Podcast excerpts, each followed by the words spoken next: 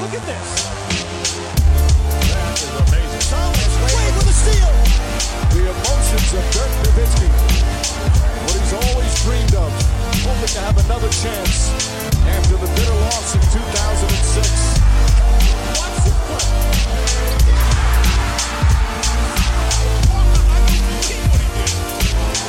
That is amazing. Hallo und willkommen zu Gutnext, dem deutschen Basketball-Podcast im Internet. Mein Name ist André Vogt und ich begrüße euch zu einer neuen Folge unseres kleinen, aber feinen Basketball-Hörspiels hier mit dem Fragen-Podcast am Samstag. Vorneweg, äh, kurzer Hinweis, ähm, gestern am Freitag gab es keine Rapid Reaction, das war durchaus dann auch so gewollt. Warum? Ich hatte einfach das Gefühl, dass ich den Podcast mit Dean Walle vom Donnerstag, die Rapid Reaction von Donnerstag, dann einfach stehen lassen wollte bis zum Fragen-Podcast, denn ähm, ich glaube, so wichtig, was wir da besprochen haben. Ähm, ich hatte auch Jens Leutenecker, mit dem ich ja freitags immer dann auf die Wochenendspiele schaue, äh, auch schon gefragt, so, wollen wir das ausfallen lassen? Wäre mir ganz recht weil ich, wir wissen nicht, welche Spiele sind, ob überhaupt Spiele sind. Ähm, und der war auch vollkommen dafür und deswegen habe ich das da stehen lassen. Deshalb, ähm, ihr habt nichts verpasst oder ähnliches. Und am Montag geht's da ganz normal weiter. Präsentiert wird der ganze Fragen-Podcast heute von Planet Basketball 1 und 2, die beiden Büchern, die ich mit Jan Hieronymi geschrieben habe. Unter anderem ist ja auch dann ein Kapitel drin über Bill Russell, jemand, der in den 60er Jahren ja vorne mit dabei war, genau wie Kareem Abdul-Jabbar, als es ja, um die Bürgerrechtsbewegung in den USA ging. Ähm, findet ihr da auch ähm, sicherlich die ein oder andere Info drüber. Aber nicht nur deswegen lohnt sich das Buch. Ihr wisst ja mittlerweile, worum es geht. Das sind die besten, größten, witzigsten NBA-Geschichten. Ähm, zwei große Kapitel zum Basketball in Deutschland, All History zum Basketball in Deutschland, wo Dirk Nowitzki, Henrik Rödel, Stefan Beek etc. pp. zu Wort kommen. Von daher, ja, kostet über 20 Euro, kriegt ihr auf planetbasketball.de. Aber kommen wir zu euren Fragen und klar, zum Anfang dreht dann wieder einiges darum, was da in Orlando los war in den letzten 48 Stunden und Fly Like 23 fragt, was hältst du nach deinem Podcast und nach dem Sportschau-Interview jetzt noch von den Protesten die nach 16 Stunden beendet wurden. War das eher eine Nebelgranate oder findest du, die zwei Tage haben es gebracht? Oder sagst du, die Saison sollte abgebrochen werden, damit die Spieler vor Ort in den Staaten, Städten, Kommunen was bewirken können? Vielleicht mal der Hinweis an der Stelle, wenn ihr noch nicht den Podcast von Donnerstag, die Rapid Reaction Donnerstag gehört habt zum Thema, vielleicht mal reinhören. Dean und ich sprechen ja quasi exklusiv ähm, darüber. Heute im Locker Room ging es auch natürlich darum, ähm, mit Jan Jagler und Tobias Warnschaffe waren wir heute im Studio und haben das alles nochmal Revue passieren lassen. Ähm, und für alle, die, die das vielleicht nicht auf dem Schirm haben, was ich aber eigentlich nicht glauben kann, vielleicht ganz kurzer Abriss. Ja, die NBA war unterbrochen. Milwaukee Bucks haben sich geweigert, ihre Playoff-Partie gegen die Orlando Magic zu spielen. Spiel 6, ähm, Spiel 5. Und daraufhin, ja, wurden dann die Spiele gecancelt am Donnerstag. Ähm, gestern wurde auch kein Basketball in Orlando gespielt. Und ähm, die Spieler haben sich beraten, ob sie weiter spielen wollen überhaupt, ob sie aufgrund ja, der Schüsse auf Jacob Blake, auf, auf, aufgrund der anhaltenden ähm, Polizeigewalt nicht einfach die Bubble platzen lassen und sagen, nein, wir spielen nicht mehr, wir, wir, wir wollen nicht mehr, wir können nicht mehr, wir können nicht Black Lives Matter auf dem Feld stehen haben, auf den Trikots und dann ähm, passiert sowas wieder und wieder und wieder und wieder und nichts ändert sich. Wir wollen jetzt, dass sich was ändert. Ähm, und dann gab es eben dieses Meeting, was relativ hitzig war, auch hitzig diskutiert wurde auch, was jetzt getan werden muss, wie es getan werden muss. Und am Ende, ähm, nachdem man eine Nacht drüber geschlafen hat, kamen die, kamen die Spieler dazu, zu der Erkenntnis, nee, wir wollen weiterspielen, wir wollen aber unsere Besitzer in die Pflicht nehmen, dass sie mit uns zusammen und mit der Liga daran arbeiten, dass es besser wird. Und dann gab's auch eine gemeinsame Erklärung von NBA und, und Spielergewerkschaft, dass ähm, die Besitzer halt helfen wollen in so einer Koalition ähm, mit der NBPA, äh, dass es mehr Veränderung, mehr Change gibt, dass, dass dieser, dieser, dieser institutionelle Rassismus angegangen wird. Ähm, es gab auch schon die ersten Aktionen jetzt, also es wird Werbespots geben oder, ja, kleine Filmchen, während der Playoff-Partien, auch bei den Fernsehpartnern, wo es darum geht, dass man vor allem aufruft zu wählen. Die NBA-Hallen, die Besitz der Franchises sind, das sind nicht alle, aber, aber ein großer Teil, ähm, die werden umfunktioniert jetzt in Wahllokale, ähm, wo ähm, ja, Bürger wählen können, also registrieren lassen zum Wählen. Das System dort ist ja ein ganz anderes als in Deutschland. Auch da zeigt sich ja systemischer Rassismus, dass nicht jeder einfach seine Wahl also seine Stimme abgeben kann, ähm, sondern auch da gibt's ja über die Jahrzehnte, Jahrhunderte klare Mechanismen, die eingebaut werden, um halt, ja, zum Beispiel schwarze Stimmen nicht zu hören. Ähm, das glaube ich muss man alles ähm, vorneweg halt wissen. Es gab auch Gespräche von äh, Chris Paul und LeBron James mit Barack Obama, sie wollten dann von ihm wissen, weil er natürlich einen sehr, sehr guten Draht hatte, auch zu den Basketballern während seiner Amtszeit, was er rät, was sie machen können, welche, welche Form des Protests denn die richtige wäre. Und er hat ihn geraten, also spielt weiter, ne, aber nutzt dann eure Plattform, hat ihnen da ein paar Sachen mit an die Hand gegeben. Deswegen also die Frage jetzt, war das eine Nebelkerze, hat das was gebracht? Ähm, sollte man abbrechen oder nicht? Man muss euch verstehen, dass die NBA-Spieler also die Gruppe, die dort in, in Orlando noch am Spielen ist, das ist kein Block, also es ist nicht eine Gruppe von Menschen, die alle die, die gleiche Meinung haben, die alle das, ne, die gleiche, gleiche, gleiche Vorgehensweise befürworten. Das ähm, ist, ist keine Gruppe, wo, wo jeden natürlich auch ne, die ganze Black Lives Matter Bewegung gleich betrifft. Da geht es auch nicht nur davon, dass es natürlich auch Weiße und Schwarze dort gibt, sondern ähm, es gibt natürlich Spieler, die auf der einen Seite sehr aktiv sind, was das angeht, ja, die auch vor der Bubble ja, auf Protestkundgebungen waren, die dort gesprochen haben, die sich vielleicht auch schon länger wie, wie LeBron James, äh, LeBron James mit seiner Schule, mit seiner Non-Profit-Organisation, die sich jetzt auch so gerade um, so gesagt, um Voter Oppression, Suppression ähm, kümmert dagegen vorzugehen. Ähm, ne, es gibt solche, es gibt auch natürlich, wie, wie in jedem Bereich des Lebens gibt es natürlich auch Leute dort, die vielleicht sagen, ja klar, ich bin dagegen, dass es Rassismus gibt, betrifft mich aber vielleicht nicht wirklich, deswegen kann ich dazu nichts sagen, oder die sagen, ja, ich kann eh nichts ändern. Ne, also was ihr in der Gesellschaft findet, den Querschnitt, glaube ich, ähm, an Sichtweisen zu dem Thema, den findet man auch in der NBA. Sicherlich auch ein paar in der NBA geben, die sagen, ich weiß gar nicht, was ihr alle habt. So. Da bin ich mir relativ sicher. Und das kam auch auf diesem Treffen auch auf, diesen Meetings, wo sie entschieden haben, wir spielen weiter.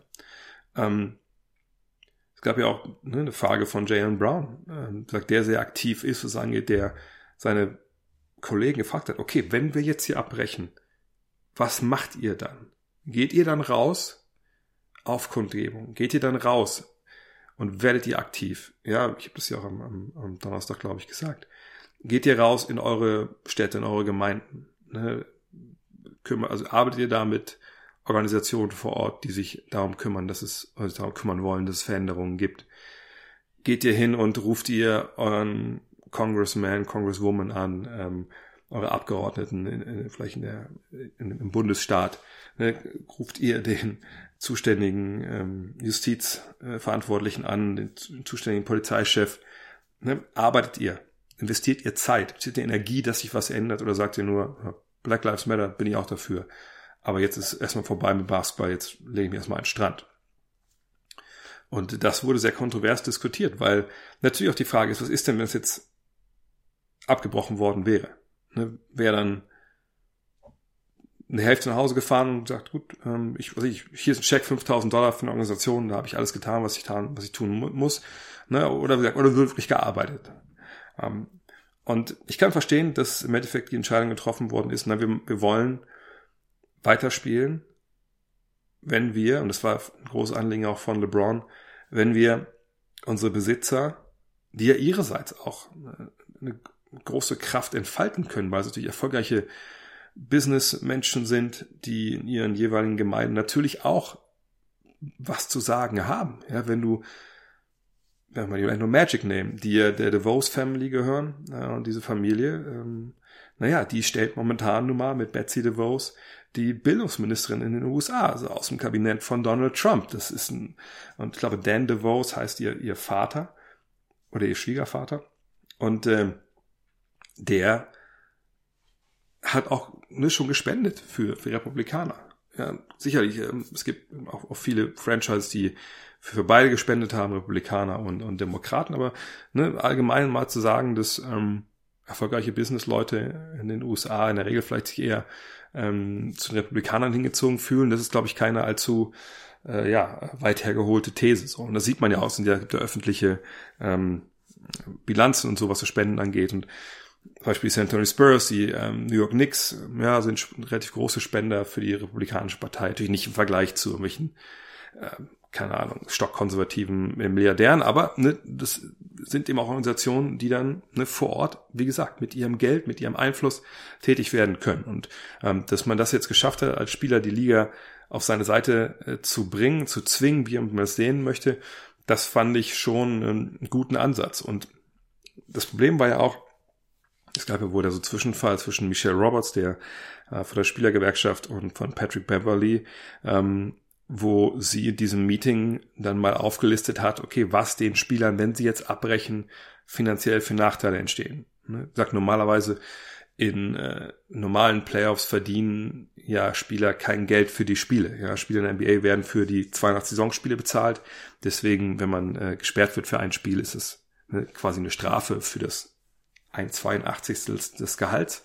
Ähm, und wenn man in die Playoffs kommt, dann spielt man quasi umsonst und dann gibt's so Prämien von der Liga für die Teams und diese, diese Playoff Money wird dann aufgeteilt auf, auf die Spieler. Deswegen können ja Spieler auch dann oft abstimmen, welche Akteure, in der Saison in der Mannschaft waren, noch einen Teil kriegen von diesem Geld, etc. pp. Deswegen ging es gar nicht darum, was Michelle Roberts da erklärt hat, was jetzt den Spielern für Ausfälle drohen durch die Bubble, sondern eben zukünftig. Denn dieses Geld, was jetzt gefehlt hätte, würde natürlich dann diesen großen Topf des Basketball-related Incomes fehlen, also das ist das Geld, was die Liga einnimmt, obwohl die Liga ja dann guckt, 50-50, ne, an die Spieler und an die Besitzer. Und ähm, wenn der Teil, wenn der ganze Kuchen kleiner wird, dann wird natürlich auch ne, der Teil für die Spieler kleiner. Und das hat sie da erklärt. Und dann gab es so von Beverly, der wohl relativ respektlos dann sich da geäußert hat, ähm, ja, so ein paar Worte, die einfach fehl am Platze waren. Ähm, aber wie gesagt, es wurde alles da diskutiert, auch kontrovers diskutiert. Und am Ende hat man sich dann, glaube ich, äh, darauf geeinigt, okay, wir wollen spielen, obwohl ja die Lakers und die Clippers am Abend vorher, am Tag vorher rausgegangen waren, nach dem Motto, okay, wir brechen jetzt die Saison ab. Weil auch vor allem LeBron James sehr wütend war, dass die, die Bucks einfach, das kann man auch verstehen, die Bucks haben ja quasi eigenmächtig, okay, nee, wir streiken jetzt. Und haben natürlich auch den Rest der Teams damit arg unter Druck, Druck gesetzt. Das war aber auch natürlich eine Entscheidung, die, die sicherlich sich dann George Hill und Co., George Hill hat dann mit Sterling Brown diese Erklärung vorgelesen, äh, nicht leicht gemacht haben. Die Bucks waren ja drei Stunden in der Kabine und haben dann mit Offiziellen aus Milwaukee ähm, Zoom-Calls gemacht, weil sie Fragen hatten, ja, warum sind die Polizisten, die auf Jacob Brown geschossen haben, äh, Jacob Blake, äh, warum sind die noch nicht im Knast. Was ist mit äh, einer, einer Polizeireform, äh, die eigentlich schon seit Monaten äh, in Wisconsin da im, im Staatsparlament äh, liegt? Warum, warum kommt sie nicht weiter? Aber was können wir tun und so? Und ähm, ne, dann kam zu dieser Entscheidung halt auch, äh, die Entscheidung nicht zu spielen und es war keine Entscheidung, die komplett von den ganzen von den ganzen Spielern getragen wurde und deshalb gesagt wurde es super kontrovers was machen wir jetzt? Geht's weiter, geht's nicht weiter? Ähm, um jetzt die Frage mal eigentlich zu beantworten, das war keine Nebelgranate. Und das war auch nicht, irgendwie hat mir auch geschrieben, ja, guck mal, da sind sie jetzt eingeknickt. Nein, sie sind nicht eingeknickt. Es war eine Entscheidung von Milwaukee nicht zu spielen, die, glaube ich, wenn man ein bisschen genauer drauf guckt, ja, relativ klar ist, dass das unter einem großen emotionalen Druck passiert ist. Ja, unter den Geschehnissen an sich. Dann ähm, Situation in der Bubble. Ja, wir haben Paul George gehört, der sich da geäußert hat. Ähm, und jetzt kann man natürlich kritisch sehen, ob der wirklich Depressionen hatte oder so. Keine Ahnung. Da maß ich mir kein Urteil an. Fakt ist aber, dass die Situation in der Bubble halt eine besondere ist, weil du da alleine bist, weil deine Familie nicht da ist, deine Freunde nicht da sind. Ähm, Danny Green hat es, glaube ich, ganz gut gesagt und sitzt zu Hause und oder sitzt im Hotel und kannst eh Zeit nichts machen, als irgendwie aufs, aufs Handy zu gucken und dann guckst du Social Media. So, und was siehst du da? Wenn du schlecht spielst wie Paul George eine Zeit lang, siehst du nur die Häme und, und, und den ganzen Stuff, der da reinkommt. Und vor allem aber siehst du dann auch, äh, Black Lives Matter und siehst äh, Jacob Blake und siehst, dass es schon wieder passiert ist. Und ähm, ich glaube, diese Eigendynamik, die da in der Kabine der, der Bucks entstanden ist, wo ja mehrere Spieler schon am eigenen Leibe Polizeibrutalität ähm, erlebt haben. John Hanson zum Beispiel, ja, Sterling Brown. Ähm, dass das einfach dann hochgekocht ist und sich da Gefühle und Emotionen Bahn gebrochen haben, die nicht um und dann gedacht haben, okay, was eigentlich mit dem Rest der Liga? Denn Orlando stand auf dem Feld und wollte spielen. Ähm, und ich habe das vorhin äh, im Lockroom auch gesagt, das erinnert mich so ein bisschen an, an John Lewis, den vor kurzem leider verstorbenen äh, Bürgerrechtler, der mal gesagt hat, also ja, wir müssen, du musst Ärger machen, guten Ärger. Ja, necessary trouble. Good trouble. Und das ist es halt gewesen. Und ich, ich glaube auch für die Liga und für die Spieler war es wichtig, dass sie jetzt durch die Aktion der Bugs ähm, damit konfrontiert wurden, okay, was wollen wir eigentlich? Wollen wir überall nur Black Lives Matter draufschreiben oder wollen wir auch was tun?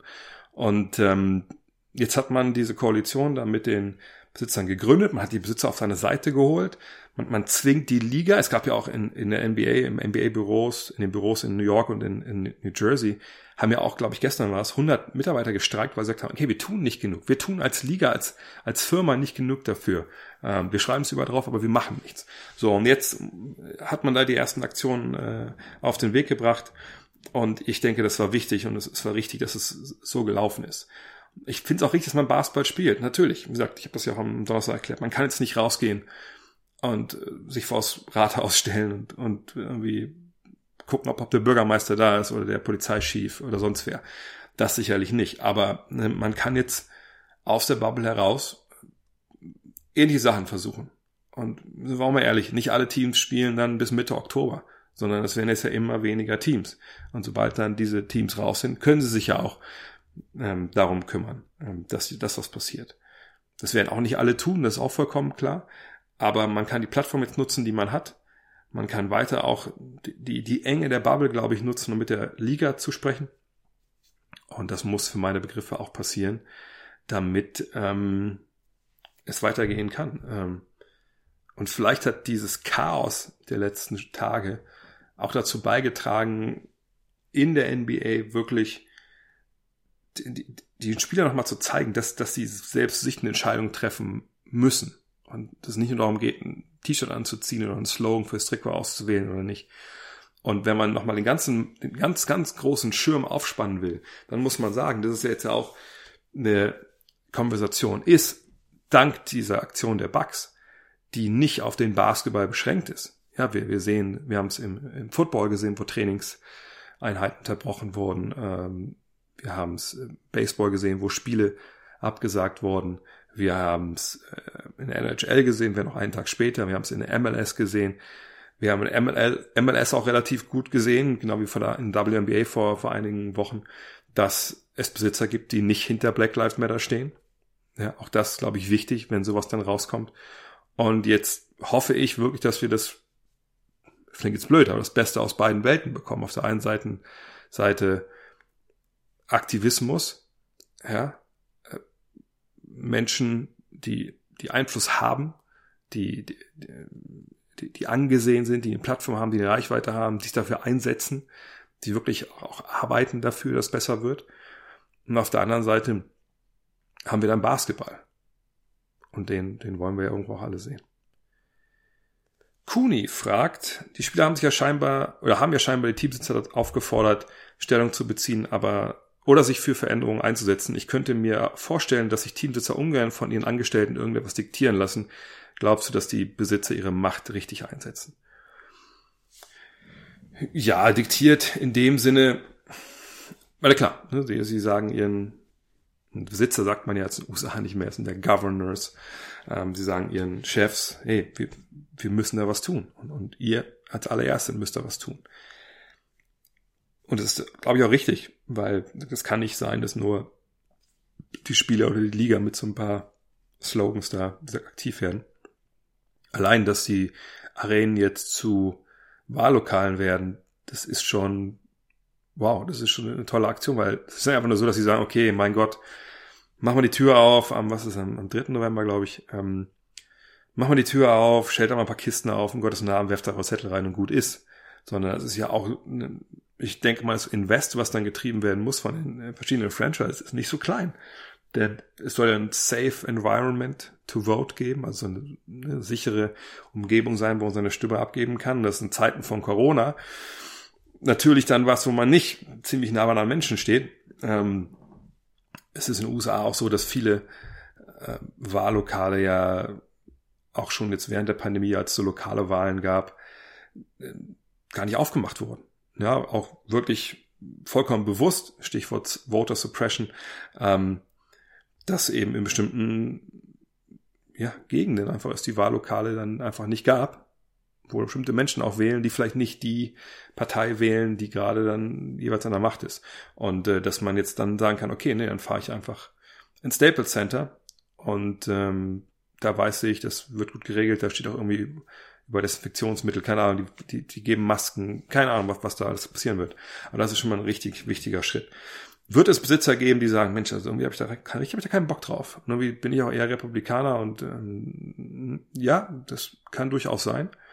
Aber das Arbeitnehmer, wenn wir es mal so runterbrechen wollen, ähm, ihren Chefs oder ihren, ihren Firmen ähm, Sachen abbringen, naja, also dafür gibt's ja dann auch Gewerkschaften, wie auch in dem Fall. Und da gibt's Mitbestimmung in Deutschland zum Beispiel. Und ähm, dass da nicht jeder Chef alles geil findet, was dann da verhandelt wird, ist auch klar.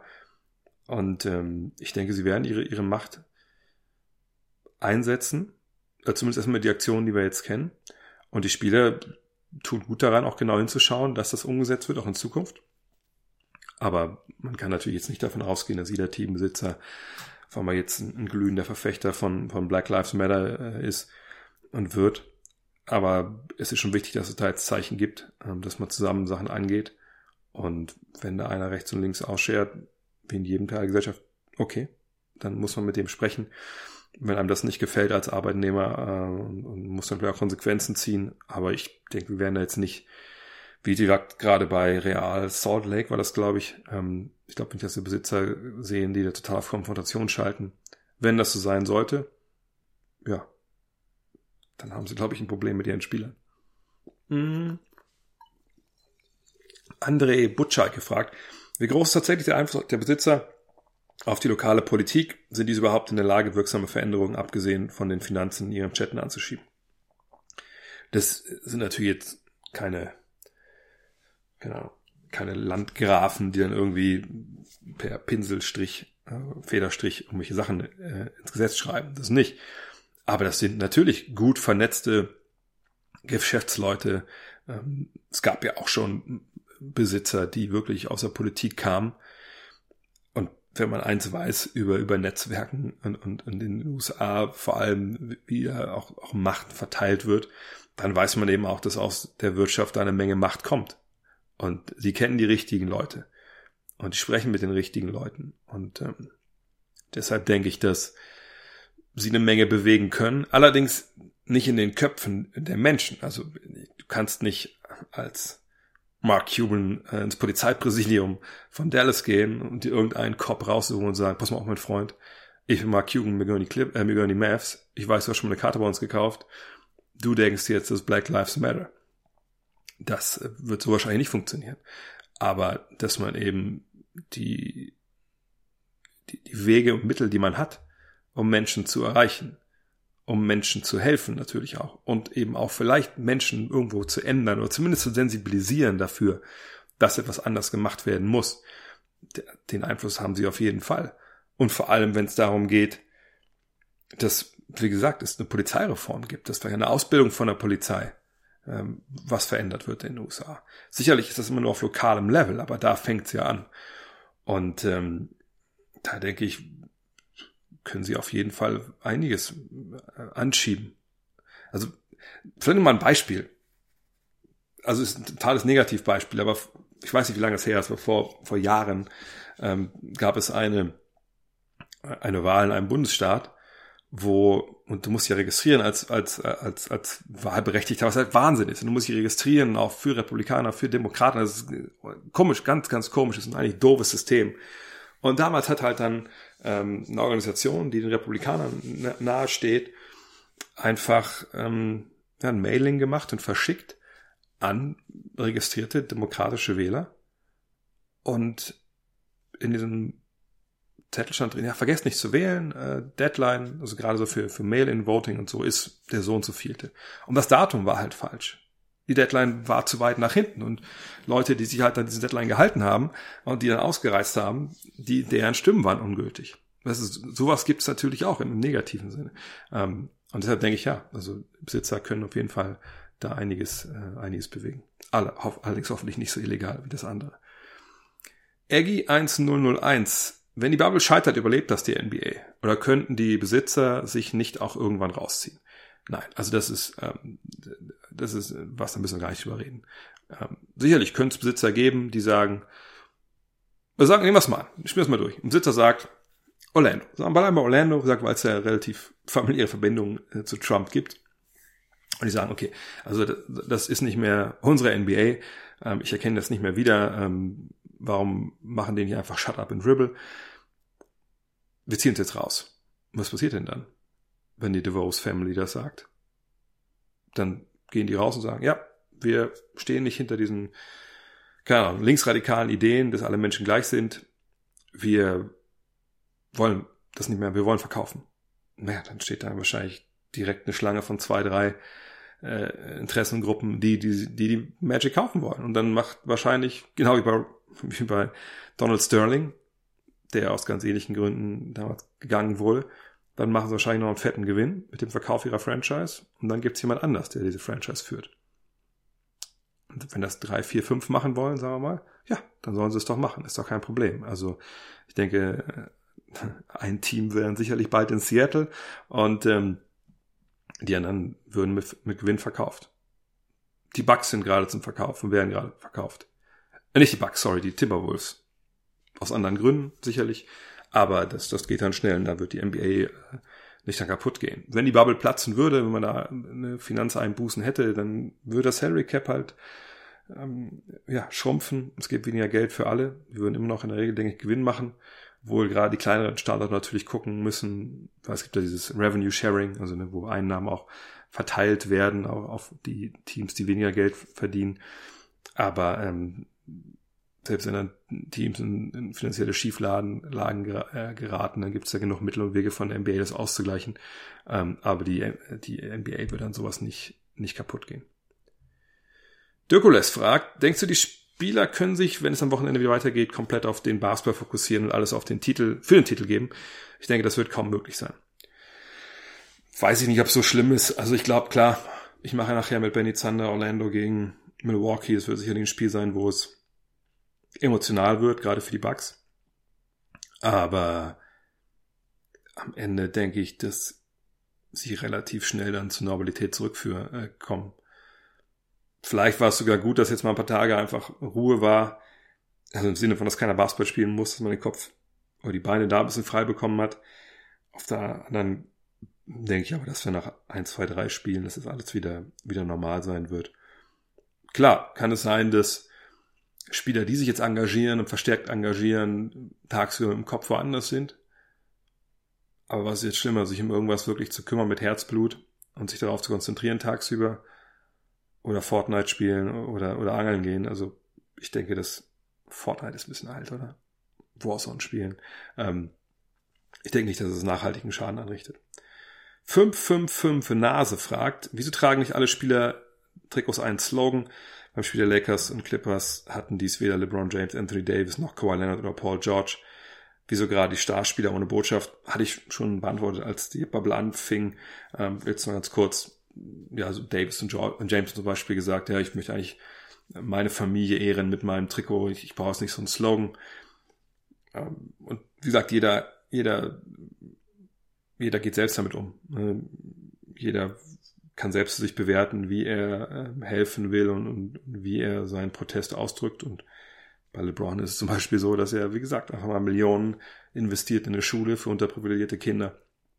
Und auf der anderen Seite halt eine Non-Profit gegründet hat, die sich darum kümmert, dass Menschen wählen können in den USA. Also ähm, ob man jetzt einen Namen hinten drauf schreibt oder ein schwarzes Foto auf Instagram hochlädt oder Peng. Also das muss jeder für sich selber entscheiden. Ist es weder gut noch schlecht, ob man da jetzt hinten was drauf hat oder nicht. Punkt. Es geht nur darum, was ein Spieler halt denkt und, und was er lebt und, und, und wie er dann, ne, ob er denkt, dass alle Menschen gleich behandelt werden sollen. Wenn er das nicht tut, ist mir auch scheißegal, was er auf seinem Trikot draufstehen hat oder auf seiner Unterhose.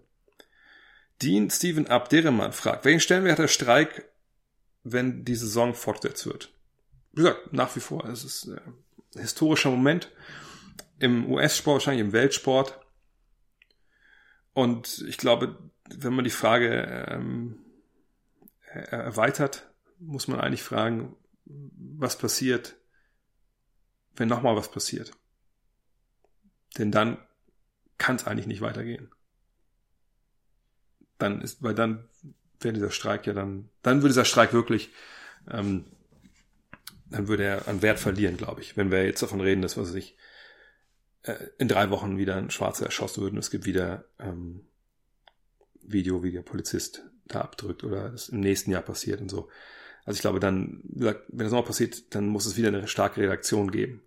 Ähm, aber der Stellenwert ist nach wie vor, und es wird auch, glaube ich, in aller Ewigkeit sein, ähm, Moment sein, der sich einreiht. Wird heute auch im Lockerroom mit mit ähm, Tommy Smith, ähm, mit äh, Muhammad Ali, also mit Colin Kaepernick. Das sind einfach, das sind Meilensteine. Und, und das war dieser Streik im Endeffekt. Auch wenn es vielleicht nicht dieses eine Bild gab, was man jetzt im Kopf hat, wenn es darum geht. Chris Shuttlesworth fragt, wie groß ist deine Hoffnung auf einen reibungslosen Ablauf der kommenden Saison in allen Nicht-Profi-Ligen? Ähm, bin aufgrund der steigenden Covid-Zahlen relativ skeptisch, also ich bin ich mir auch nicht sicher, ob man das verantworten sollte. Äh, ich weiß gar nicht, ob er jetzt, wahrscheinlich meint er USA, wahrscheinlich meint er nicht Profi-Ligen, also College. College bin, ich sehr gespannt. Ähm, momentan entwickeln sich die Zahlen in den USA ja in die richtige Richtung. Ähm, aber klar, äh, die Gefahr bleibt dann nach wie vor. Und jetzt mit Black Lives Matter ist es ja auch so, wenn man auch mal die Profiligen mit reinnimmt, ähm, wenn noch mal was passieren sollte, bin ich mir sicher, selbst wenn die NBA dann nicht mehr spielt, sondern die NFL ja dann die Liga ist, die dann quasi ab Herbst alleine unterwegs ist. Vielleicht gibt's noch College äh, Football in, in, ich sag mal, in so Schurkenstaaten wie, wie Florida. Ähm, dann kann man davon rechnen, dass da sicherlich eine Saison ist, die dann auch unterbrochen wird. Aber ja, da darf man gespannt sein, was da genau passiert. Ähm, Philipp Koller mit der Frage in der Rapid Reaction mit Dean thematisiert ja das Thema Saisonabbruch und Rassismus. Übrigens ein sehr gutes Gespräch, bla bla. Gut, danke. Ich glaube aber nicht nur der Rassismus alleine das Problem ist, sondern auch die liberalen Waffengesetze in den USA. Stimmt, vollkommen richtig. Ähm, denn wenn man es runterbricht und überlegt, warum und ich will jetzt niemanden in Schutz nehmen in den USA, der denkt, er müsste als Polizist auf, auf Menschen schießen, die, die ja, einfach vor ihm stehen. Ähm, aber man muss natürlich eine Sache schon sagen. Durch diese liberalen Waffengesetze, also dadurch, dass sich quasi jeder eine Waffe leisten kann und äh, nicht leisten, sondern holen kann, ohne dass es großartig äh, da Probleme gibt, musst du als Polizist natürlich in gewissen Situationen immer davon ausgehen, der kann eine Waffe haben. Also die Wahrscheinlichkeit, dass jemand, den du irgendwie stellst, eine Waffe dabei hat, ist ja in den USA viel, viel, viel größer als in Deutschland. Und dass da der eine oder andere Amerikaner oder Polizist einfach Angst hat, kann ich nachvollziehen. Auf der anderen Seite, wenn man die Videos sieht, äh, was so passiert auch bei Jacob Blake zum Beispiel, dann frage ich mich also, warum muss man ihm siebenmal in den Rücken schießen? Also A, ist er ein Meter, zwei Meter weg gewesen von der Polizei, hätten einfach auch tackeln können. Ähm, gibt genug andere Videos. Ich, ich meine, jemand sie auf, auf, auf, den, auf den Hals zu, den Knie in den Hals zu drücken, auf die Halsschlagader. Ähm, sorry, das, das kann man dann auch mal nicht, mal nicht mehr damit erklären. Aber diese Waffengesetze, diese Angst, die es dadurch gibt, auch bei der Polizei, das ist sicherlich auch ein Grund, ähm, wo man ganz klar sagen muss, ähm, ja, das, das geht eigentlich so nicht und die Parallelen von Black Lives Matter und den, den ewig wieder stattfindenden Mass-Shootings in den USA und äh, den Versuch, ne, diese Verfügbarkeit von Waffen für jeden oder halt auch von, von Sturmgewehren. Es gab ja auch diesen Zwischenfall direkt dann in Kenosha, wo ja Jacob Blake angeschossen wurde mit diesem 17-Jährigen, der wohl, wenn ich es richtig gelesen habe, selber in der Polizeischule war, der dann mit seiner, äh, mit seiner, mit seinem Sturmgewehr durch die Straßen läuft und denkt, er müsste jetzt hier einmal ähm, die, äh, die Geschäfte beschützen und zwei Menschen ermordet. und der von der Polizei erstmal gar nicht äh, festgenommen würde und dann irgendwie auch noch Wasser bekommt und gut zugeredet wird. Und da wird auf einmal deeskaliert, deeskaliert, deeskaliert, deeskaliert, ja. Obwohl der Typ klar sich bei seiner Waffe da trägt. Ähm, ne, das sind Sachen, das begreift man irgendwann einfach auch nicht mehr. Und die gleichen, jetzt werde ich mal, sorry, jetzt bin ich auch ein bisschen wütend, die gleichen Schwachköpfe, die in den USA sagen, ja, die Waffen töten nicht die Menschen, das sind ja die, die Menschen, da müssen wir mal eher gucken, ne, dass irgendwie alle Waffen haben, damit die Bösen dann auch abgeschossen werden, wenn die ihre, ihre Waffen benutzen. Das sind die gleichen Arschlöcher, die jetzt eben sagen, ja, all lives matter, Punkt. Und das ist das, was einen ja auch so wütend macht und was einen auch so, oder mich persönlich einfach so mega abfuckt, dass du halt einfach solche unfassbaren Arschlöcher hast, die einfach ihre eigene Agenda sich an den Haaren herbeiziehen, nur und einfach aus Gründen, die sie wahrscheinlich im Privaten auch, auch einfach äußern, aber im Öffentlichen halt nicht. Und der eine Grund ist halt, ich finde es einfach geil, eine scheiß Waffe zu haben und irgendwie damit abzuschießen, wenn es halt hart auf hart kommt. Und ich traue den, den, den Schwarzen nicht, weil es wir viele auf der Grund warum wir eine Waffe haben. Und auf der anderen Seite ist es halt so, dass viele halt sagen, fuck die Schwarzen, ist mir scheißegal, ich bin weiß, das sind eh alles nur äh, Verbrecher und Mörder. Und es wird schon einen Grund haben, warum die erschossen werden. So. Das sind die Gründe dahinter von Leuten, die das alles suchen zu rechtfertigen. Und gegen diese Arschlöcher muss man halt vorgehen auf, auf jede Weise, wie man es irgendwie kann. Genau wie man hier zulande gegen Rassisten vorgehen muss, wie man das immer das auch kann. Ähm, boah, jetzt bin ich ein bisschen raus aus dem Thema. Ähm, sorry. Gara The One fragt, glaubst du, es wäre hilfreich, wenn jetzt noch Persönlichkeiten wie Dirk oder Steve Nash als Spieler in der Bubble aktiv wären, zwei hellhäutige MVPs, von denen man auch weiß, sie sind nicht auf den Kopf gefallen, einfach um die Problematik und Anliegen auch in Haushalte zu tragen, die jetzt vielleicht wegschauen.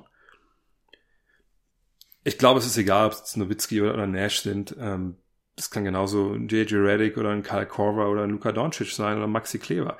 Wichtig ist, dass sich Menschen, die aussehen wie ich, also, ne, oder vielleicht auch wie du, du gerade zuhörst, je nachdem, ob du schwarz-weiß oder bunt bist oder sonst wie, ähm, dass sich Menschen, die nicht diese Diskriminierung, Rassismus erleben, sondern aus deren Mitte das kommt, dass die sich damit hinstellen und sagen, das ist auch mein Problem, das ist extrem wichtig.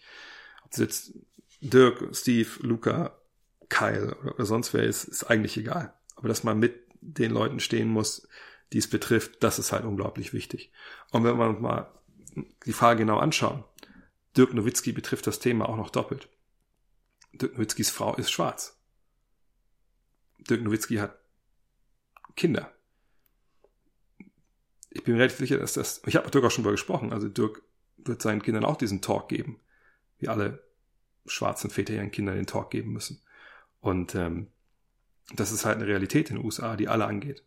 Und das, das ist einfach, und das einfach nach wie vor, es macht einfach nur wütend. Ähm, haben noch eine Frage zum Thema, dann ist es, glaube ich, aber auch gut. Ja, vielleicht Tobias 3000. Was können wir als Fans aus Übersee machen, damit wir uns solidarisch mit den Teams zeigen? Wie können wir den Teams in der B, wie können wir die Teams in der BLM-Bewegung unterstützen?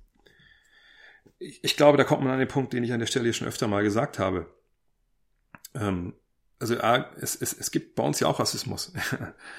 also das haben wir, das sehen wir andauernd. Also wir haben es letztes Jahr in der BBL gesehen. Ähm, wir haben es im Fußball gesehen, äh, an verschiedensten Stellen. Und im Endeffekt können wir vor allem eins machen. Wir können aufstehen und was sagen, wenn wir Rassismus hier bei uns halt sehen. Weil es ein Übel ist, was, was die ganze Welt natürlich betrifft.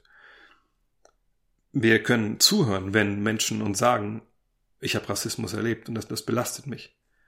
Ähm, das ist wichtig, damit diese Menschen auch nicht nicht glauben irgendwann, okay, ähm, ich bin alleine. Vielleicht ein Beispiel. Vor anderthalb Jahren, als mir die Sache da im Stadion war, habe ich eine Mail von einer, äh, einer Frau bekommen, die äh, deren Eltern aus Vietnam wohl nach Deutschland kamen. Sie ist aber hier geboren, aufgewachsen. Und sie war mit ihrer Tochter im Supermarkt. Ich glaube, es war in Berlin. Und ähm, sie hat dann geschrieben, dass ihre Tochter, wie es dann mit Kindern ist, im Supermarkt, lief die halt herum. Und dann war da wohl ein, ein Ehepaar, ein deutsches Ehepaar. Und der Mann ist dann mit dem Kinder, äh, mit seinem Einkaufswagen mutwillig in dieses kleine Kind reingefahren, hat es am Kopf verletzt. Es natürlich geweint, geblutet. und äh, hat dann noch eine abfällige Bemerkung gemacht, dann ist er weggegangen. So nach dem Motto, euch, Leute, für euch wollen wir hier nicht sehen. In einem Supermarkt in Deutschland, wo es andere Deutsche und andere Menschen gesehen haben und keiner hat was gesagt.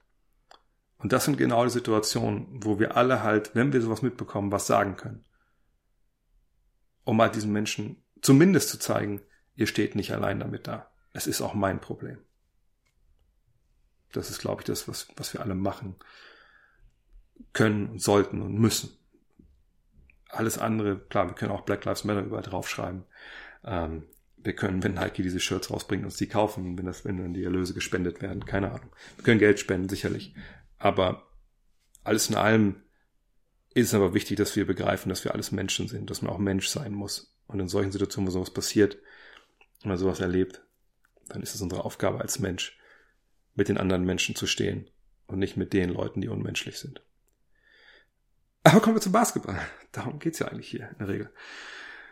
Benjamin Brettinger fragt, haben die Heat realistische Chancen auf eine Überraschung gegen die Bucks? Wenn ja, was müsste dafür alles richtig laufen? Gut, die Bucks müssten erstmal gewinnen. Ähm, ich denke, das werden sie heute auch tun gegen Orlando. Ähm, aber der Fakt ist nun mal, sie führen nur 3-1 in ihrer Serie. Wenn sie durchkommen, ich habe es ja letzte Woche Donnerstag mit, mit Dean Timothy, da haben wir ja mal geguckt, wer sind eigentlich unsere ähm, Geheimfavoriten? Und für mich sind es die Heat. Also wirklich nur die Teams aus der zweiten Reihe, ne, außerhalb von Milwaukee, LA, LA. Und äh, für mich ist Miami ein Team, was die Bucks wirklich mehr als auch nur ärgern kann. Also mit Bam Adebayo einen Verteidiger haben, der, der vor Janis bleiben kann. Sie haben tolle Defensive, eine sehr, sehr variable Defensive. Sie haben mit Jimmy Butler jemanden, der auch so ein emotionaler Leader ist. Ich denke zwar, dass alles zu früh kommt, so für die Youngster, gerade so ein Duncan Robinson und so. Tyler Hero, ne? Mit jungen Spielern gewinnst du eigentlich in den Playoffs nicht. Aber wenn sie defensiv äh, den Plan verfolgen können, den man ja verfolgen muss gegen ähm, Milwaukee, Wand aufbauen vor Janis, Schützen aggressiv anlaufen, gut hinten einrotieren und vorne mit, mit Bam Adebayo als Playmaker, was eine schwere Aufgabe ist, dann auch gegen, äh, gegen, gegen Janis, ähm, ne, da schützenfrei zu spielen, ihren Basketball durchzuziehen, dann kann das eine, eine teilte Serie werden. Und dann haben sie auch eine realistische Chance. Favorit sind sie sicherlich nicht, aber das ist so das Rezept, was ich da sehe. Yannick Ronny fragt, deine Einschätzung nach knapp einem Jahr mit Anthony Davis an Seite von LeBron James. Davis legt punktemäßig die besten Zahlen eines Co-Stars an der Seite des Kings auf. Findest du, er passt mit seinem Spiel ähnlich gut zu LeBron wie Dwayne Wade damals? Oder begibt sich LeBron in der Offseason auf die Suche nach einem neuen Team Co-Star?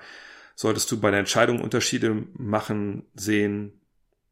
Sollten sie dieses Team den Titel gewinnen? Gerne Meinung zum Titel gewinnen. Was passiert? Beziehungsweise nicht Titel gewinnen. Boah, glaube, der Rest, letzte Teil macht, ach so, jetzt verstehe ich die Frage auch. Okay. Ähm, nicht, also LeBron also wird sich kaum nach einem neuen Star umsehen, denn er hat den besten Star an seiner Seite, den er haben kann. Äh, Im Gegenteil, er muss ja eher hoffen, was ja mehr oder weniger abgemachte Sache ist, dass Anthony Davis sagt, nee, ich ähm, bin Free Agent, aber ich bleib hier und jetzt ist es, das, ich bin jetzt bei euch die nächsten fünf Jahre. Mhm. Ich denke, dass es passieren wird. Das ist mehr oder weniger, glaube ich, klar. Ähm, und ich denke, das passt perfekt. Also die Probleme, die Lakers haben, liegen nicht bei Anthony Davis und auch nicht bei LeBron James. Die liegen, bei allen Spielern, die nicht James und, und Davis heißen. Und ähm, personelle Veränderungen. Es sei denn, Davis will nicht mehr spielen. Sehe ich überhaupt gar nicht kommen, wenn ich ehrlich bin. Und es ist auch nicht so, dass Dwayne Wade damals von Anfang an perfekt zu LeBron gepasst hat. Das war ja auch eine, das brauchte auch eine sehr ausgedehnte Zeit, bis sich die beiden miteinander gewöhnt haben, wie sie Synergien herstellen konnten. Und das war gerade so in den ersten Wochen und Monaten. Man kann sogar vielleicht sagen, in der ganzen ersten Saison dann schon gerade offensiv so ein, jetzt mach du, jetzt mach ich und nicht unbedingt miteinander. Von daher, es braucht Zeit und Anthony Davis macht das überragend an der Seite von LeBron, auch wenn er natürlich in den Playoffs jetzt so ein paar Aussätze hatte, aber das liegt für meine Begriffe nicht daran, dass er mit LeBron James zusammenspielt. Henning Cologne fragt, aber kannst du, kannst du nochmal die Vergütung der Spieler erklären? Dean sagte im Podcast, dass einige Spieler nur bezahlt werden, wenn sie auch spielen. Stimmt das? Ja, habe ich Wünsche, habe ich schon gemacht. Ähm, und ja, während der regulären Saison, ne, wenn du Spiele absolvierst, kriegst du dafür Geld. Klar, wenn du verletzt bist, kriegst du auch Geld, logisch. Ne? Aber wenn jetzt Spieler suspendiert werden zum Beispiel, dann kriegen sie für das Spiel, wo sie nicht dabei sind, kein Geld. So, und äh, das ist eigentlich die Regel. 82, eigentlich ist es leicht. Du handelst dein Gehalt aus, das Gehalt wird auf 28 Spiele verteilt, äh, 82 Spiele verteilt. Ja, Playoffs sind on top. Sagt mit diesem Playoff-Pool, die die Teams dann bekommen. Ja, sonstige Einnahmen, klar. Endorsements, also Werbedeals, die man hat, Ausrüsterdeals etc. Steffen, Steffen Slon fragt, welcher Coach würde deiner Meinung nach am besten zum Kader der Pacers passen? Warum hat Kevin Pritchard, der Manager, da deiner Meinung nach nicht die Playoffs abgewartet und kurz vor eine Vertragsverlängerung angeboten, nur um Nate McMillan darauf, kurz darauf zu feuern?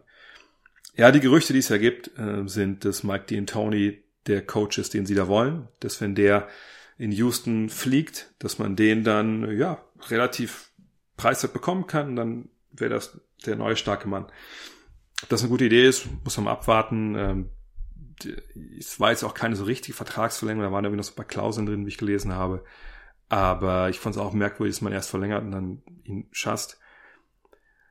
Ich denke, Macmillan hat einen super Job gemacht. Ich weiß nicht, warum man ihn, also klar hat ihn nicht gefeuert auf, aufgrund der Ergebnisse, bin ich mir relativ sicher. Klar, ich glaube, was war er, drei und 16 oder so, nochmal in den Playoffs für die Pacers, aber er hatte Sabonis nicht dabei.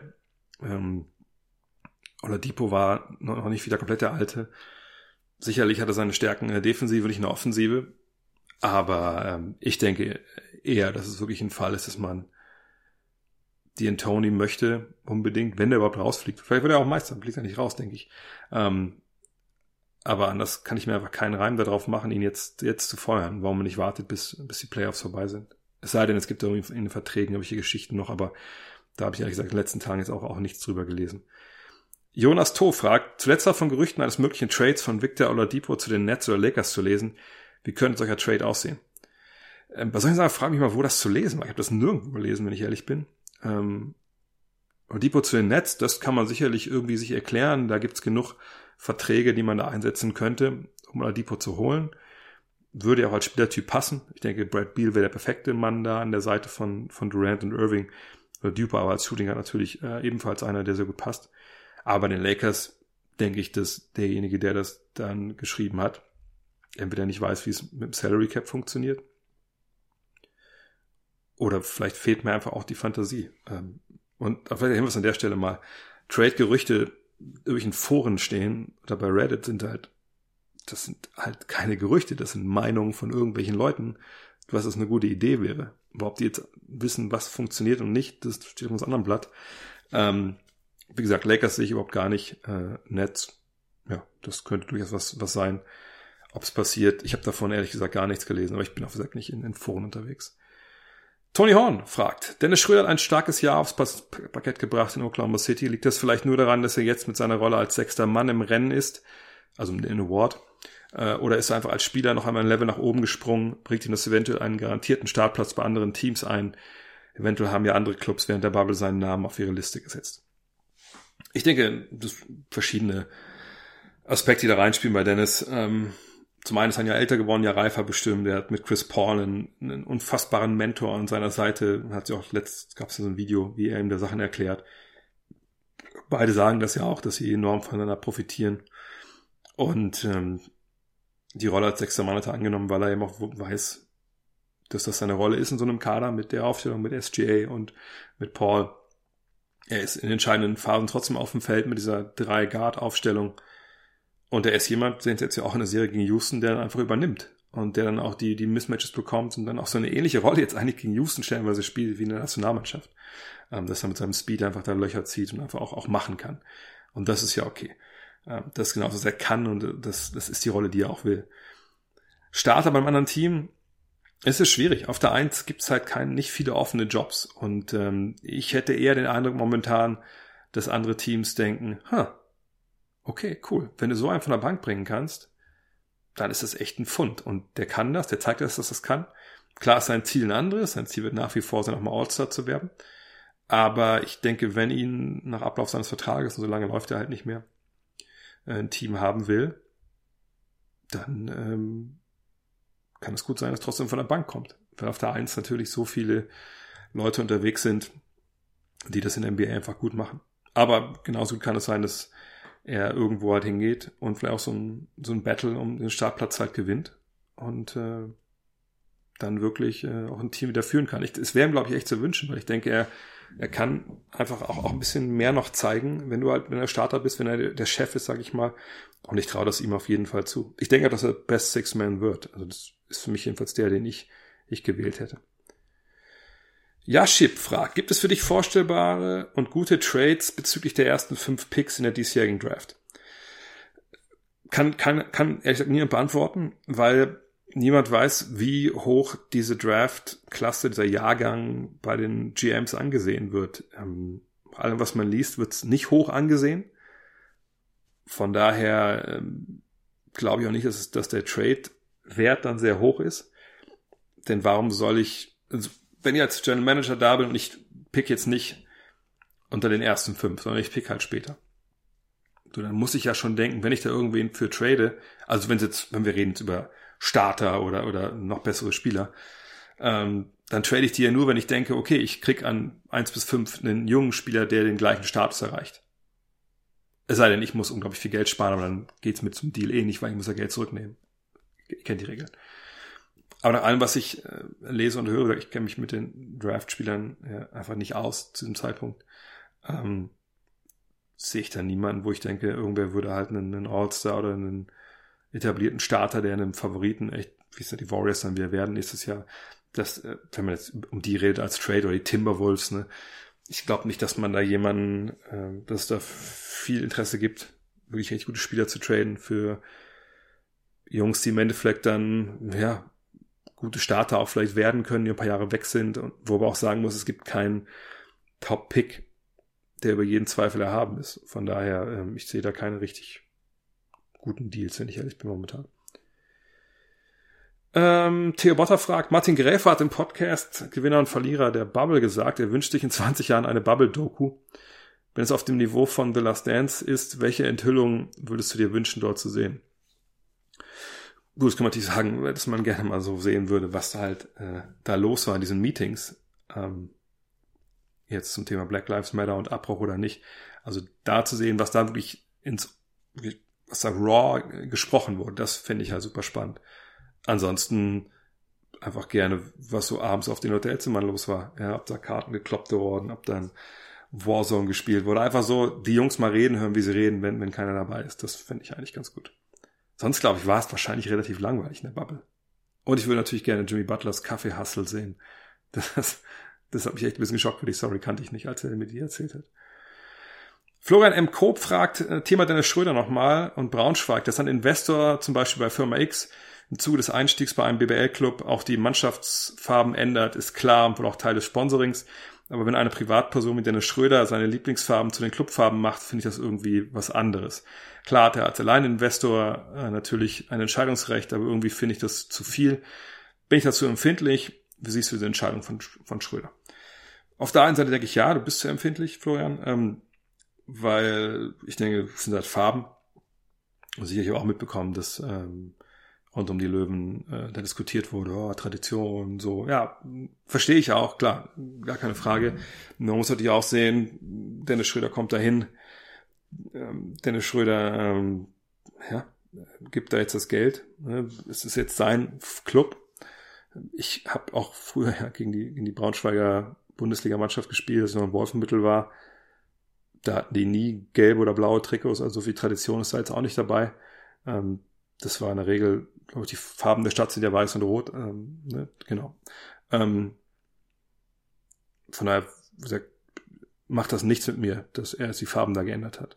Was natürlich ähm, Geschichte ist, die man kritisch sehen kann, die ich auch kritisch sehe, aber das ist eher so eine Stilgeschichte, ist halt, wenn man dann so eine, was war es, Pressemitteilung, oder das kam, glaube ich, von ihm selber, ne? Ich weiß gar nicht so genau, wenn man sagt, ja, Genau, das kommt von ihm. So, meine Lieblingsfarben sind, jetzt unreine gesprochen, nicht, nicht zitiert, aber so im Sinne, meine Farben sind schwarz und gold, finde ich total gut. Deswegen hat mein Verein die auch, weil ich das geil finde, das muss so sein, weil ich auch jetzt da der Chef bin. So. Dann kann man sich natürlich in der Pressemitteilung stören und, und sollte eher fragen, ey, oder der, der das dann rausgehauen hat, äh, und ihn vielleicht nicht gesagt hat, ey, das klingt so ein bisschen komisch, ne, weil das ist doch dann sehr auf dich zentriert. Ne, dem sollte man mal fragen, warum das so passiert ist. Das hätte man sicherlich eleganter lösen können Aber mit der Farbwahl an sich und dass er das so macht, habe ich überhaupt gar kein Problem, wenn ich ehrlich bin. Ne, finde ich, finde ich vollkommen okay. The Theo 13 fragt, welches Duo ist dein Lieblings-Backcourt-Duo? Ich denke, wir reden mit NBA derzeit. Klar, Lillard und McCollum gerade, äh, die kommen da in, in den Kopf. Ähm, auch äh, Rubio und, ähm, und Booker, weil man sie auch gerade noch vor Augen hat. Aber wenn ich ganz ehrlich bin, also mein Lieblings-Backcourt-Duo ist immer noch Curry und Thompson, weil zwei Typen mit so viel Range, ähm, die eigentlich alles haben. Ja. Wir haben den Dreier, du hast den Mann, der aus dem Dribbling eigentlich alles abfeuern kann und auch mit von unglaublich weit draußen in, in Curry, der ein unglaubliches Ballhandling hat. Du hast den Typen, der im Zweifel gar nicht dribbelt im Spiel und trotzdem irgendwie 37 auflegt in einem Viertel, ähm, in, in Clay Thompson. Also die beiden finde ich schon, also finde ich schon schwer, irgendwie jetzt zu sagen, nee, die, ähm, die sind es nicht, sind Champions mehrfach. Nö, das ist schon mein, mein, mein, mein Lieblings-Backward-Duo gerade. Auch wenn man es natürlich diese Saison nicht wirklich gesehen hat.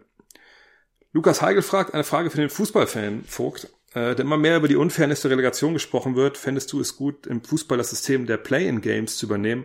Der Erstligist müsste da, muss das Heimspiel spätestens nach Elfmeterschießen gewinnen. Nur dann gibt es ein Rückspiel beim Zweitligisten, das wieder bei Null losgeht. Ähm, also ich finde die Relegation auch nicht unbedingt toll, aber als eine sehr emotionale Geschichte ist. Ähm, das ja mit dem VfL zweimal erlebt. Und ich meine nicht mal jetzt so meine Emotionen dabei oder die der Fans äh, an sich, sondern ich denke, dass er halt es da einfach auch Emotionen gibt, die dann auch relativ schnell in Gewalt umschlagen. Das haben wir beim VfL gegen die gegen Eintracht Braunschweig gesehen ähm, und finde sowas muss nicht sein und dann sollte man auch nicht nicht so eine Situation her, her, hervorrufen durch so eine Relegation. Ich bin alt genug, ähm, dass ich beides erlebt habe in der Fußball-Bundesliga, Relegation und eben auch drei Aufsteiger, Absteiger. Ich finde drei Aufsteiger, drei Absteiger im Endeffekt ähm, am besten. Ja, ich, ich brauche die Relegation nicht. Mir ist klar, dass es ein Fernseh-Event ist und das auch teuer verkaufen kann. Aber drei rauf, drei runter finde ich eigentlich gut. Ähm, das sollte man vielleicht machen. Weil im Endeffekt ist die Relegation auch nur für die Erstligavereine. Es ist halt nochmal eine extra Versicherung, dass nur zwei wirklich direkt absteigen. Und äh, ich fände 3-3 einfach viel, viel besser, wenn ich ehrlich bin. Und Playing Games in dem Sinne, es ist ja dann noch unfairer äh, im Endeffekt für, für die Zweitligisten. Und dann denke ich, so noch unfairer muss es eh nicht machen. Der Erstligist, Erstligist gewinnt ja sowieso in der Regel. Von daher, nee. Max, mit der letzten Frage für heute. Was, wie steht es um deinen Homecourt? Ja, ähm, das Projekt wächst und gedeiht jetzt. Mein Plan war ja, ähm, das quasi fertigzustellen, wenn die Hitze vorbei ist, wollen wir nicht bei 30 Grad dahinstellen und nochmal die anderen sechs Tonnen Split dann da rein wuchten und immer schön äh, mit dem Rücken, da hatte ich dann keinen Bock drauf. Hab dann auch die Zeit genutzt, ähm, soweit das ging, also andere Gründe waren noch da, dabei, dass dann stellenweise nicht ging, ähm, ne, im Court weiterzukommen, denn das Split-Bed war ja schon quasi drin jetzt. Problem war, dass natürlich im Norden von Deutschland dann quasi nach dem 30 Grad Hochsommer direkt der 18 Grad Herbst kam äh, mit viel Regen. Das hat das Ganze so ein bisschen nach hinten verschoben. Aber jetzt, das Splitbett ist drin. Die Rasengitter, äh, wo dann auch mal Split reinkommt, wo dann die, die, die ähm, diese PVC-Fliesen, ähm, Gitter von ähm, Gearflow oben drauf kamen, dieses Power Game Plus. Ähm, was in der nächste Step ist, das hoffe ich, dass ich nächste Woche hinbekomme, denn ich habe jetzt von den Rasengittern ein bisschen mehr als die Hälfte ist drin, ja, ich würde sagen 60 Prozent. Ähm, bin jetzt noch in München bis Montag. Nächste Woche möchte ich eigentlich das alles fertig haben, was dann das Verlegen angeht, was den Split angeht. Dann muss ich noch so eine kleine Fläche für den, für meinen Spalding-Korb halt, äh, also ich auch noch ein bisschen so ein kleines Key-Splitbed machen, dass der da sicher steht. Und dann geht es darum, dass ich natürlich die, die Linien äh, müssen gemalt werden. Da, äh, das mache ich aber dann nicht selber, weil ich diese mit Linien selber auf das PVC da male, was auch nicht so leicht ist, glaube ich, dann äh, sieht das krumm und schief aus, denn es soll ja auch das Gut Next Logo soll ja auch rauf auf den auf den Chord. Ähm, von daher, ja, das, ich hoffe, dass ich da jetzt ein, also fertig mit Verlegen und allem nächste Woche und dann mit Anstrich und allem hoffentlich, je nachdem, ob ich dann einen Malermeister finde, der mir das dann halt macht, ähm, hoffentlich dann in zwei Wochen, drei Wochen. Und dann wird es auch, weil schon viele natürlich gefragt haben nach Kosten etc. pp, wird es auch ein Video geben, wo ich nochmal erkläre, wie das alles funktioniert. Und dann hoffe ich auch, dass ich auch dann schon ein bisschen weiß, ne, in zwei, drei Wochen hält das alles, aber mir haben so viele Leute jetzt gesagt, ja, das hält, mach dir keine Sorgen, ne, das sackt nicht weg und so. Aber trotzdem, erstmal machen, gucken, was alles gut ist. Ich will jetzt auch kein Video machen, so nach Motto, ah, ist alles super, und dann ist das alles eingesackt oder so. Von daher, ist bald fertig. Und der Podcast ist heute auch fertig. Vielen Dank fürs Zuhören. Ähm, würde mir uns riesen gefallen tun, wenn ihr bei, bei Spotify ähm, dem Podcast folgt, wenn ihr bei iTunes gerne abonniert, bei iTunes gerne Rezension schreibt. Ähm, ist immer, immer gerne gesehen und bringt uns alle weiter. Und Montag geht's ganz normal weiter, dann mit der Rapid Reaction. Bis dahin, euer André. Achso, und vielleicht noch heute Abend, morgen Abend, 21.30 Uhr, The Zone, Bucks gegen die Magic und dann Clippers gegen Mavs, Spiel 6, Lockerroom heute Abend 0 Uhr. Könnt ihr alles anhören, alles anschauen. Alles dann da. Bis dahin. Ciao. Hello. Look at this. The emotions of Dirk Nowitzki. What he's always dreamed of, hoping to have another chance after the bitter loss in 2006.